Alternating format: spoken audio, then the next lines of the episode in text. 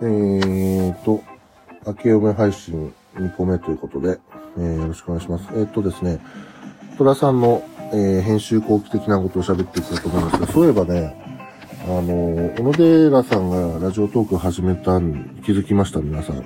小野寺ラジオ。よかったら探してみてください。うん。えっ、と、えっ、とですね。まあ今日、えー、立て続けに今2個目の収録してます。うん。えっ、とですね。ちょっと、あ、やべ、おっと待って、ん？おおあ、えっ、と、えー、わらしべ長者編後編と、えー、31日アップした振り返り、2020振り返りトラさん企画の、えー、編集後期的なことを、えっ、ー、と、喋ってなかったんで、えー、喋ろうと思います。まず、えー、わらしべ長者後編。えー、これはですね、えっ、ー、と、井の香さんとケルンで、えっ、ー、と、わらしべ長者をやった回ですね。えー、この回ですね、あの、前回の、あのー、わらしべ長者前編の、えっ、ー、と、ピーノリさんのナレーションに結構反響があって、うん、えっ、と、調子に乗りました。はい。完全に調子に乗ったやつです。えー、やりすぎたんですかね、もしかしたら。えっ、と、もしやりすぎたんだとしたらごめんなさい。はい。えー、で、ちょっとコメント読んでいきたいと思います。えっ、と、まず、あやたなさん。え、もなかのおじさんの言われようと。ね。はい。饒舌もなか、金持ちおじさんですね。はい。まあ、なんかやっぱ愛されるっていいですよね。ああいう、なんか本当に愛されおじさんになりたいですよ。うん。えー、海野さん、えー、小林社長のどうぞどうぞたくさんありましたで、えっ、ー、と、膝が崩れました。えー、グリーンバード潜入が印象的でしたって、久保さんがいない回だった、つってね。海野さん、あの、久保さんいじるの大好きですよね。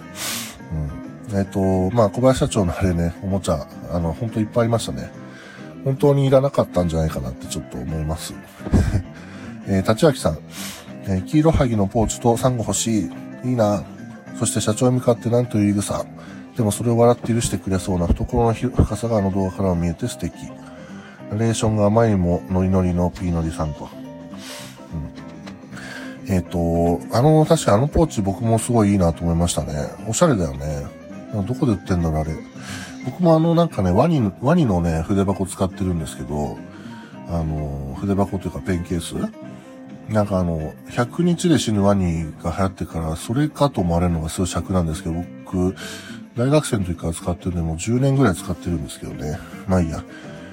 えーと、山田太郎さん。ね、ピーノリさんのナレーションがパワーアップしてると。えー、お気にのシーンはカンバクさんの恋バナタイムと弁当争奪戦じゃんけんの会のうなぎの匂いで白飯食う安藤さんですと。ありがとうございます。ね、僕、えー、ピーノリさんナレーションね、ちょっとちょっとね、やりすぎましたか。でもあの、黒柳徹子のモノマネをしてるんですけど、あれまあ、小野寺さんとね、あの、3人で悪ノリでやったんですけど、あの、なんかね、黒柳徹子でやろうよみたいな。で、そんなね、僕らも別にモノマネのクオリティとか別に期待してなかったわけですよ。なんかあの、こんにちはみたいな。黒柳徹子的なフレーズを入れれば、あの、まあ別にそんなに似てなくても面白くなるだろうなと思って、言ったんですけど、やっぱね、そのなんかストイックなんですよね、ピーノリさんって。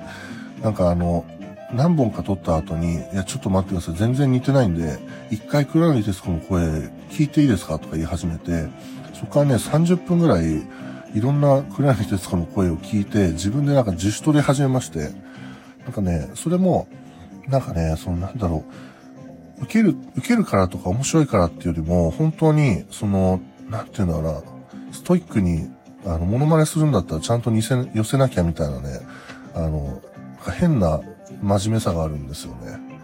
あの、小野寺さんと二人で爆笑しながら、その光景を見てましたが、うん。そんな感じです。えー、今日も10%さん、かわいい、なんだこれ、なんだろうね、ポーチん？こけしのおもちゃ？なんだろうピーノリさんか？ピーノリさんだったら、あの、ピーノリさん喜ぶと思いますね。はい。えーと、まあ、トラさん、えー、わらしべ長者後編はこんな感じですね。また、わらしべ長者どっかでやりたいなと思います。うん、楽しみにしててください。えー、そして、えーと、31日にアップした、えーと、トラさん企画振り返り、9月4日から配信したトラさん企画の振り返りを、えっ、と、オンエアしましたが、え、35分の対策ですね。対策って自分で言うのなんだけど、もう再生回数とかを、もう、割と犠牲にして、もう、やってます。どうせね、あの、三拍子さんのチャンネルの中で再生回数一番少ないんですが、まあでも見てくれる人はね、見てくれるし、楽しんでくれる人は楽しんでくれるんで、えっ、ー、ともう、なんか、いいやって思ってきちゃってますね。うん。長くても。なんかね、好きなやつだったら長くても見るもんね。僕もそうですけど。うん。まあ、これからもちょっと飽きずに見ていただけると嬉しいです。多分これ聞いてくれてる人っていうのは、多分ト、トラさん企画もすごいファンでいてくれてると思ってるんで、多分見てくれてるでしょう。はい、で、えっ、ー、と、コメントをちょっとね、読んでいきたいと思います。えー、よしりんチャンネルさん、えー、紅白より楽しみにしてました。マジですか？はい。これはちょっとすごいですね。あの、嬉しいですけど、プレッシャーもかかりますね。頑張っていきたいと思います、今年も。あの、来年もね、紅白より楽しみに見てもらえるように頑張っていきたいと思います。はい。えー、山田太郎さん。えー、めちゃくちゃ書いてくれてる。ひいのりさんかわいい。お気に入りのシーンは、えっ、ー、と、三拍子の漫才全部、三拍子の食レポ全部、えー、クジラに袋を食べないの食べるのやりとり、えー、関白さんの恋バナ、えー、小野寺さんが三八マイクほど方に耐えましたよねっていう場面、えー、三拍子が漫才をする後ろで動き回る超絶もなか社長、えー、井岡さんのサンゴの話、うなぎの匂いで白飯を食う安藤さん、ピーノリさんのナレーション全部、村村太郎さんのスリップリップゲー、小野寺さんと久保さんのお腹ぶつかったシーン、細かいね。えー、グリーンバードの最後にあんまりゴミ拾いをしたくなさそうな感じで、アナスタイさんと野寺さん。え、最後のシーンは30日に撮ったのおつ皆さんお疲れ様でした。えー、明けましておめでとうな2021年が皆さんにとって飛躍の年になりますように今年もよろしくお願いしますと。ありがとうございます。本当山太郎さんね、毎回コメントくれてね、えー、相当虎さんを好きでいてくださる。はい。ね。まあ、このお気に入りのシーン、確かにもう全部、あの、なんだろうな、印象的ですね。やっぱ三拍子さん、毎回漫才作ってくれるの本当にすごいし、嬉しいし、うん、なんだろう、幸せですよね。うん、やっぱあと、小野寺さんですよね。あの、ただ働きしてるんでっていうやつ。いいですよね、本当に。面白い。うん。えー、今日も10%さん、白飯と、ありがとうございます。ね。白飯の反響結構いただくんで嬉しいですね。うん。あのパッとね、思いついたんですよね、あの場面でね。これ撮ったら面白いだろうなと思って。うん。ありがとうございます。えー、ハッシュ、えー、砕く、ん？タグタグ。なんかこの方前多分名前違いましたよね。ハッシュタグタグになってる。えー、久保キュン見たい。トラさんステッカーぜひステック作ってください。絶対いいと思います。QR コード付きで。なるほど。QR コード付きね。うん。えー、マクボキュンもね、えっ、と、トラさんステッカーもやっていきたいと思います。